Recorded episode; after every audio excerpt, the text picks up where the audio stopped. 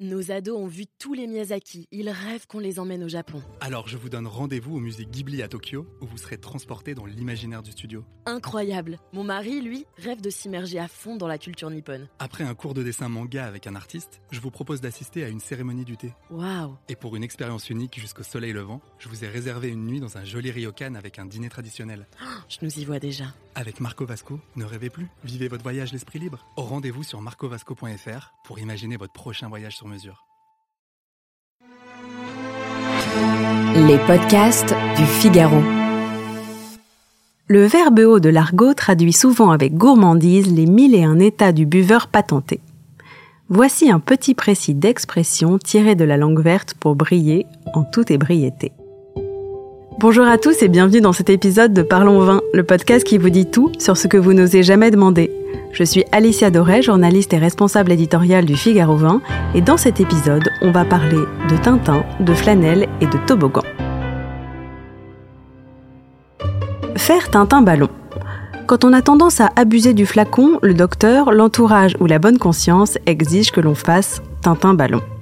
Expression à la puérilité assumée, le sonore Tintin ballon est une rare alternative à être au régime sec.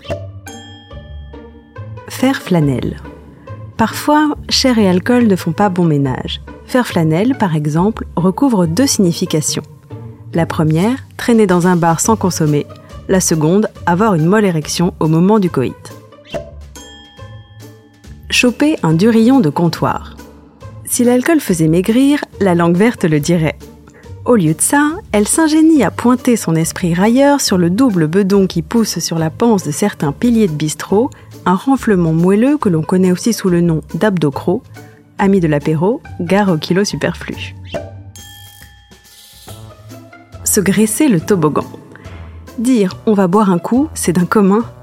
En argot, les combinaisons les plus farfelues servent à désigner le fait de se rincer la cloison, se lustrer la palissandre, se calfatrer la plomberie ou encore se goudronner le vestibule, toute autre variante lorgnant vers la métaphore mobilière étant la bienvenue. C'est pas le frère à dégueulasse. Petite sœur volontiers vulgaire de l'éloquent ça fait du bien par où ça passe, cette expression appréciative tirée du Beaujolais nouveau est arrivée de René Fallet, qu'on savait grand amateur de petits crus, bons et pas chers. C'est pas le frère à dégueulasse ce tutu, tu m'en remettras une giclée, fait-il dire à un personnage, aussi grossier que flatteur. Servir la consolante. Passablement gonflé par les libations répétées menant à un état d'ébriété collective de sa clientèle, le taulier malin regarde sa toquante et décrète la consolante et après oust. Bonne nouvelle pour le client amateur de récompense, cette consolante est synonyme de coup de pied au cul, une ultime tournée aux frais du patron, sonnant le glas des petits coups et signant le retour redouté au logis. Écluser son pouce au crime. Le gros rouge des bistrots n'est pas seulement accusé de noircir les chicots, on lui prête aussi de noirs dessins, étant donné qu'on le surnomme aussi pouce au crime que brouille ménage. Baudelaire aurait pu lancer ce sobriquet, lui qui a composé Le vin de l'assassin, ce poème dans lequel un homme pris de boisson se délecte à oxyre son épouse. Porter le casque à pointe. Le citron trop pressé, la calebasse cabossée, la tronche malmenée, tu Dieu que les lendemains d'ivresse sont sévères pour le cervelet. Ces jours qui se traînent au rythme des alka-seltzer et des potions miracles alcoolisées, on ne porte qu'un seul couvre-chef, le casque à pointe, où l'impression générale est que les pointes sont à l'intérieur du casque et ça pique.